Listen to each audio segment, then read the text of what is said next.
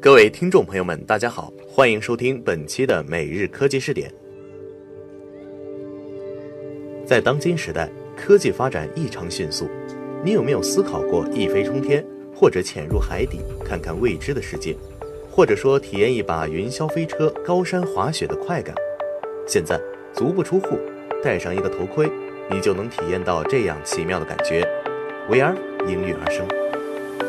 ，VR 又名 Virtual Reality，中文翻译叫虚拟现实技术。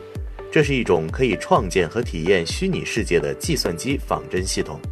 它利用计算机生成一种模拟环境，是一种多元信息融合的交互式的三维动态视景和实体行为的系统仿真，使用户完全沉浸到该环境中。现在的虚拟现实技术是仿真技术的一个重要方向，是仿真技术与计算机图形学和多媒体技术、传感技术、网络技术等多种技术的集合。是一门富有挑战性的交叉技术前沿学科的研究领域，其主要包括对人的嗅觉、听觉、力觉、运动学等感知的模拟，甚至还包括嗅觉和味觉。就比如有这么一则新闻：九月二十六号，由国家工业和信息化部主办的中国国际信息通信展览会在北京国家会议中心举行。本次会展上，故宫博物院联合腾讯。以文化科技无界体验为主题，展出了一系列科技与文化跨界融合下的创新文博互动体验产品。面对屏幕上著名的传世名作《千里江山图》，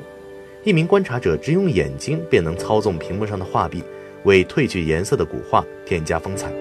以往只能远观欣赏的古画，现在在一个眼神当中便能感受到亲自绘制的乐趣。除了可看可听的经典书画文字，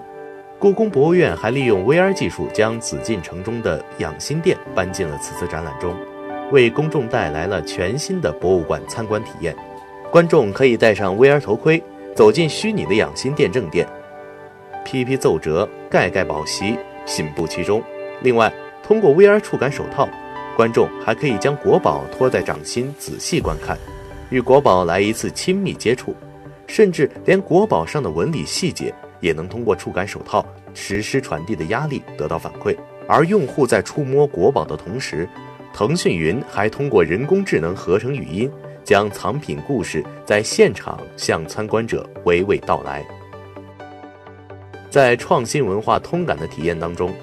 腾讯还与故宫博物院一起打造了一系列产品，为观众带来无障碍、有温度的智能导览体验。腾讯集团副总裁程武表示，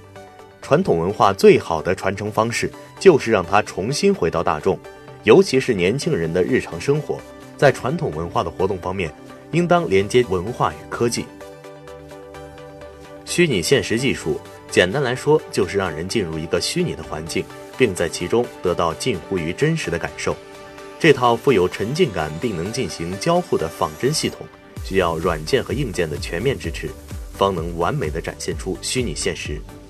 那么，这样的现实究竟是如何被虚拟出来的呢？拍摄 VR 视频与其他视频的最根本区别在于需要三百六十度全方位的拍摄，这样才能让观众无论是在抬头、低头或是回头，看到的都是统一连贯的场景。为此，全景拍摄设备是必不可少的。例如，内部集成了六颗摄像头的 GOGO Pro。拥有八个同步球形相机的 Nokia OZO，采用十七部高清摄像机环绕构成的 Surrounded 三百六，这些专业设备不仅能全方位的捕捉图像，还能直接拍摄 3D 视频。二零一六年巴西里约奥运会就特别定制了针对于 VR 视频内容的摄像头，能捕捉到三百六十度的运动画面，将不同角度的视频素材无缝衔接。这是需要第三方全景图开发软件或开源的拼接模板完成，甚至直接会利用 CJ 来进行场景制作，从而打造更真实的虚拟现实。